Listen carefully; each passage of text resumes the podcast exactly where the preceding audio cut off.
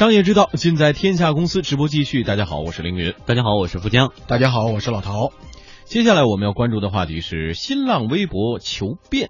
玩微博的朋友应该都知道啊，发文必须言简意赅，如果话多超过一百四十个字，系统就会提示无法发送。一百四十个字是微博的一个特点，它就像是紧箍咒一样套在用户的头上。当我们都已经熟悉一百四十个字的模式的时候呢，现在呃新人浪突然要决定要取消字数的限制了，说是呃只为给用户更多选择。新浪微博 CTO，也就是首席技术官王高飞在自己的账号下做了演示，他发了一条四百零七字的微博，解释为啥要放开字数限制。五行文字下面有展开全文的按钮，一点击十二行文字就映入眼帘了。王高飞说，不断降低内容发布门槛的趋势，新浪微博从图片到视频再到长微博，一直在给人家大家呢提供更多的选择，就是为了满足不同用户的需求。嗯，不过我们来看看这条微博下面的留言啊，大多数的用户是吐槽的啊，有人说呢，你知道打开全文的速度有多慢吗？还有的朋友说，这个推特也是刚刚取消字数限制啊。新浪你的模仿很到位。嗯，还有朋友也说了，说如果没有一百四十字的限制，那微博不就返回博客时代了吗？新浪微博的相关负责人表示，用户呢还需要一个适应的过程，吐槽是可以理解的。不过无字数限制方便大家发长微博，省去了到其他网站再发链接这样的过程。嗯，根据新浪的计划呢，取消字数限制的功能预计将于一月二十八号对部分会员开放试用权限。二月二十八号内部接口上线，将会根据测试情况选择时间对全部用户开放。同时，新浪微博也解释说，取消一百四十字的限制之后，基于系统新的字数上限将是两千字，也别写超了啊！哎，用户们对于取消一百四十字这个限制到底感兴趣吗？我们来采访一下。不玩，很少，觉得很无聊啊，上面都是网红啊什么的，没什么意思。而且卖东西的比较多，然后再就是广告，嗯，而且很多身边的人都不玩了，就不玩了。然后未来它可以发字数不限的，你有兴趣吗？没有兴趣，一百四十个字都不发，特别多更不发。现在已经有一两年不发了，时间都在微信上了呀。而且微博上面感觉也没有什么比较好玩的东西，就是我觉得比较有价值的内容，基本上从微信上就能看到了，就。嗯，微博上就是以那个说的，就是明星发的一些信息啊，然后比较没意思的讨论为主，我就不看了。微博它以后可以想发多长发多长，对你还有吸引力吗？得看情况吧，因为现在就是其实有时间，其实还是想看一些比较好的内容嘛。然后现在基本上做内容呢，在微信那块已经比较成熟了，就是我觉得如果他们转去微博，然后有一些比较新的东西的话，可能会看。嗯，根据新浪微博给出的数据呢，截止去年三季度，活跃用户数是二点二二亿，同比增长百分之三十三。虽然官方数据是在增长，但是玩微博的朋友都能感觉到，这个回复量啊、转发量减少，身边朋友的原创微博数量也在急速的下降。哎，其实就包括大家登录微博的这个频率，都已经应该比原来要少一些。老曹呢，有感觉吗？老陶在路上，对对对，我我的微博名叫老陶在路上，我还是不断的在更新，并且不断的在登录。我其实对微博的使用量还是挺大的，因为我我觉得它不一样的地方，微信的朋友圈呢，它是一个熟人的呃生态，那么很多东西就是第一是你大概能够想象得到它大概是什么样一个状态，第二一个就是其实你接收的这个信息的这个速度和频率都不是很高，因为你要打开你交流，我觉得还很很快，因为毕竟打开微信，你可以跟很多的朋友在同时。在交流。但是如果要真正有呃，比如说重大消息啊，或者有有发布一个什么东西，或者你想尽快的得到某种信息，比如说这个甘肃发生地震了，你要想得到一个更快的信息，其实你看微博会得到的更多一些。所以我觉得微博给，因为它是一个陌生里陌生人的一个社交圈，一个信息的发布和接收的渠道，所以它的这个功能其实跟微信是有一个区别的。微信是一个朋友圈的系统，那在一个公共的领域当中，那你就能得到到一些很多公共方面的信息。你不仅仅是能够知道哪个地方发生了什么，你还有可能知道这些呃许多的比较有意见领袖啊，或者有一些就是呃比较有分量的一些你一直关注的这些人，他们在一个问题上有些什么样的看法，并且通过这种转发，因为微博的转发是比较随意的，那通过这种转发，你也能看到大概有很多的这种风倾向性的东西、倾向性的意见或倾向性的补充的这种信息，都能让你对一个问题有更全面或者更更加从各不同侧面来认识。这比你在微信朋友圈，因为微信朋友圈还限制在什么地方呢？就是你熟悉的这个人，他也有不同的朋友，所以你并你如果跟他的朋友不是有交集的话，你也看不到他的补充的信息。所以它更像一个朋友圈里面的互相之间的往来。那那这个客厅之间的往来跟广场之间的往来确实有很大的不一样。哎，老曹在强调这种区别哈。为什么说现在的微博上，刚才一位这个接受采访的听众也说，都是一些网红啊，都都是些大 V 啊、明星在发？为什么呢？因为对于一个明星而言，他的朋友圈和同行的圈是一个圈子，而他的受众。喜欢他的那些粉丝是另一个圈子，所以你要跟粉丝互动，恐怕只能去微博上，因为他们是没有你个人的微信号的。对，有也是公众的微信号。那对于公众微信号而言，就是你只能看到别他统一给你发的，而且只有一条，那每天只能发一条。所以对于很多的这种微信的这种公众号的关注者而言，他会觉得说我关注微博我更加的直截了当一些，而且比较快，比较便捷。但是我就觉得就是一定要想到微博，它更多的是一种信息发布的这种功能，交流。流的功能，交互的功能就比较强一些。你能看到所有的这种评论和所有的这种信息的不不不一样的不同的信息的汇聚。那这样一来，你对一个问题的看法和你对一个信息的掌握就会更全面一些。这有点像类似于我们之前也说过，呃，微博更像是一个广场发布会，嗯，呃，微信更像是一个小院的私家聚会，对，私家聚会。所以两者之间是有差别。关键是这次微博放开数字限制之后，会对它产生什么根本性的变化吗？呃，我觉得。其实呃变化呃你说有多大的变化？我觉得不一定，因为最重要的是，就像刚才那个女孩呃那个呃听众说的，说就是我其实更希望看到一些有价值的内容。其实有价值的内容当然长是一个会带来更多的信息，这是没问题的。但是因为现在都是移动上网，所以你用手机发太多的字儿，对你的传信息传递而言其实并不方便。哎，为什么一百四十字呢？其实就在于说我我我其实用手发，我在现场发一百四十。字也是我手打字的一个基基本上比较大的一个量了，工作量了。如果我在那写，你想那写的时间会很长，你在手机上写也很不方便。如果你在电脑上，那你必须晚上或者在办公室的状态下，你才能在电脑上写。所以我觉得就是，如果在移动范围内，特别是要信息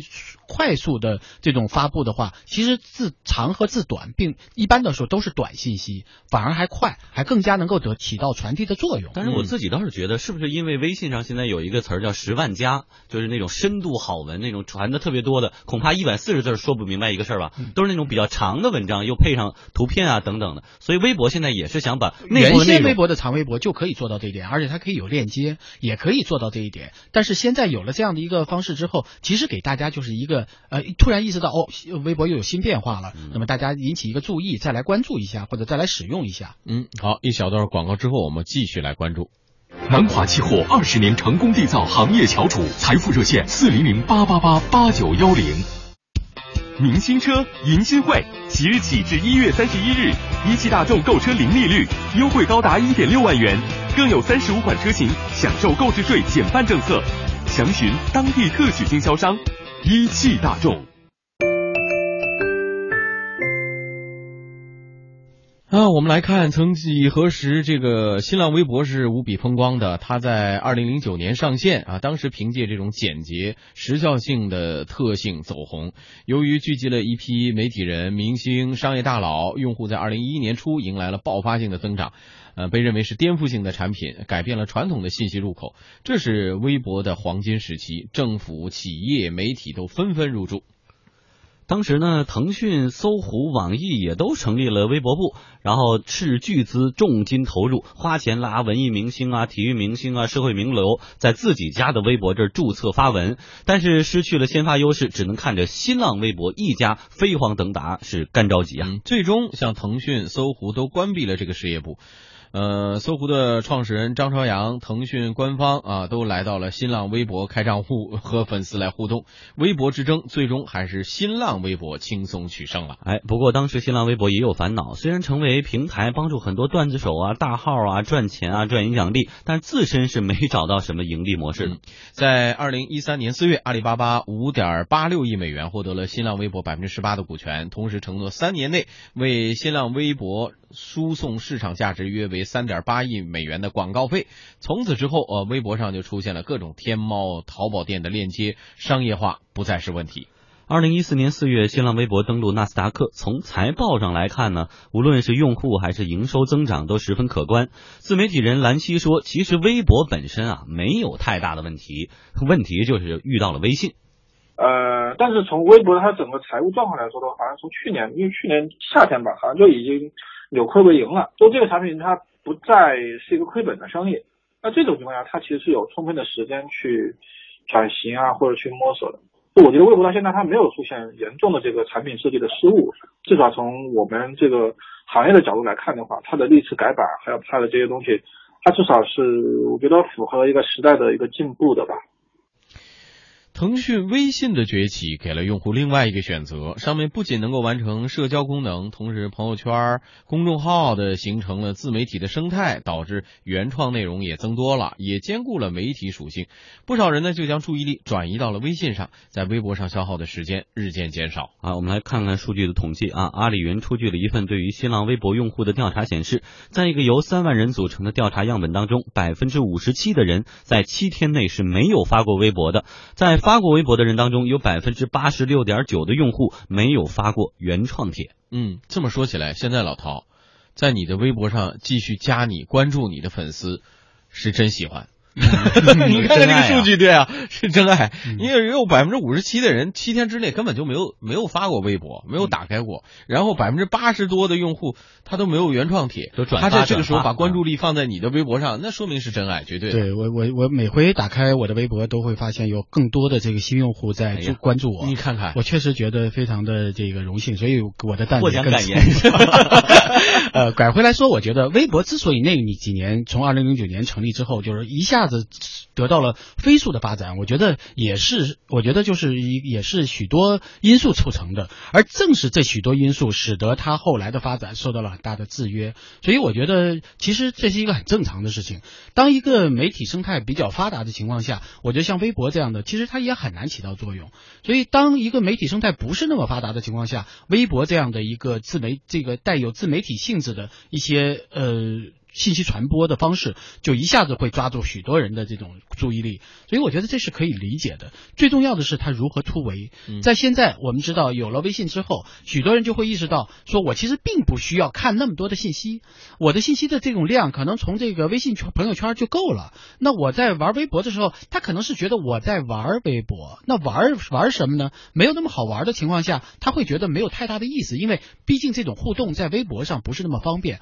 而在微信里面它是有。有一个社交功能的，他会跟很多的朋友，你你发个照片啊，呃，炫耀一下自己呀，就会有很多人看到，就会有很多人点赞。而且你在微博里，显然不会有这么多人那么方便的使用，因为你必须说我在微博要得到什么，比如说我要得到信息。但在微信里，可能他并不第一诉求并不是要得到信息，他第一得到的是社交。所以我觉得这两者之间确实有很大的差别。就像你说订人民日报的或者订这个这个呃其他报纸小媒体的，这个是不同的群体的，它必然会有一些分化。我觉得这是可以理解。哎，另外我注意到一点，马化腾曾经说过哈，他每天都在想的一个问题：什么会取代微信？成为下一个微信，嗯，老陶估计是什么？嗯，我我我我马化腾都没想出来，我也肯定想不出来。呃，我我觉得就不在这儿了。对，我想出来就不在这儿。我我觉得就是肯定会有，关键是关键是我们的需求是不是到了那一步？嗯，你比如说，就是大家如果都在关注，就比如我的健康的情况下，那大家对健康的这些东西会不会更多的吸引他？或者，所以我觉得重要的是这些需求是不是真的是我们真实的反应？如果像微信，我们真正需要的是。呃，一个交流的渠道，交流的平台。如果以前比如说短信能够逐渐发展起来，能够把我们的用流量的方式把我们的凑成组成一个朋友圈，那肯定短信的这种就会就会有很大的这种发展。但是它往往没注重的更多的这种需求，所以我觉得现在关键是是不是有一个新的社交媒体出现先不重要，重要的是一旦我们的我们的这个需求没有得到满足，这个东西就会出现。好，谢谢老陶带来的分享。天下公司与公司同步。杨明先生，听说中国人寿推出了重磅产品“幸福年年组合计划”。没错，国寿幸福年年，让你心想事成，祝你福运连连。详询中国人寿九五五幺九。万能保险结算利率超过最低保证利率的部分是不确定的。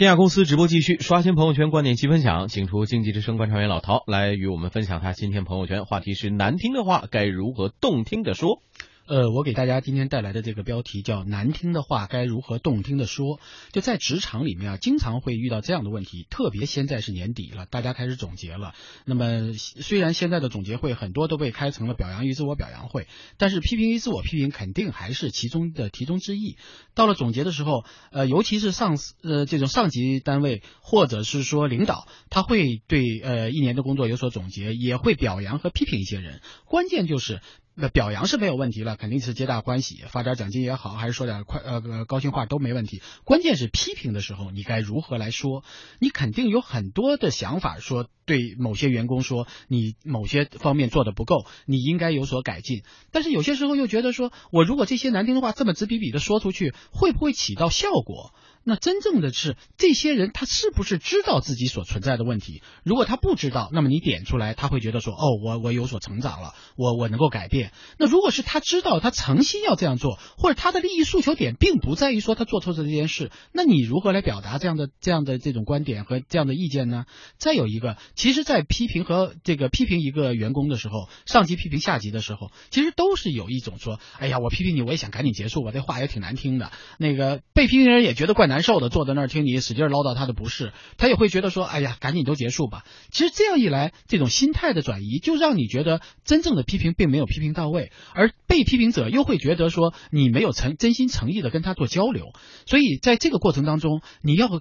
找到一个更加的办法。那么现在我们就知道，很多的大公司，你是一个下级，但你也可能也是个上级。你可能现在是别人的上级，你转一等转一回头，你可能就成为某些人的下级了。所以，就这种批评和被批评的话，一定要想到我用什么样的方式。那么，我觉得首先就是要设身处地的去想一下，他这个问题究竟在哪儿，让他知道问题所在。第二一个就是你要推心置腹的去帮他解决问题。你要如果说这个问题这个存在，其实我们可能都会遇到这样问题，我们的解决方。方法是什么？公司是有什么样的建议？我又有什么样的这种这种呃建议能够所给你？那么如果你能够尝试一下，也许你能够改变。第三一个就是你也要设身处地的跟他做一个对置换，想想如果我站在那样一个位置上，我会如果来来面对这个领导的这种批评，如果我的上级对我这样说话的时候，我应该如何回复？那么这样一来，也许才能够上下级之间才能更多的沟通和交流，以便大家心往一处使，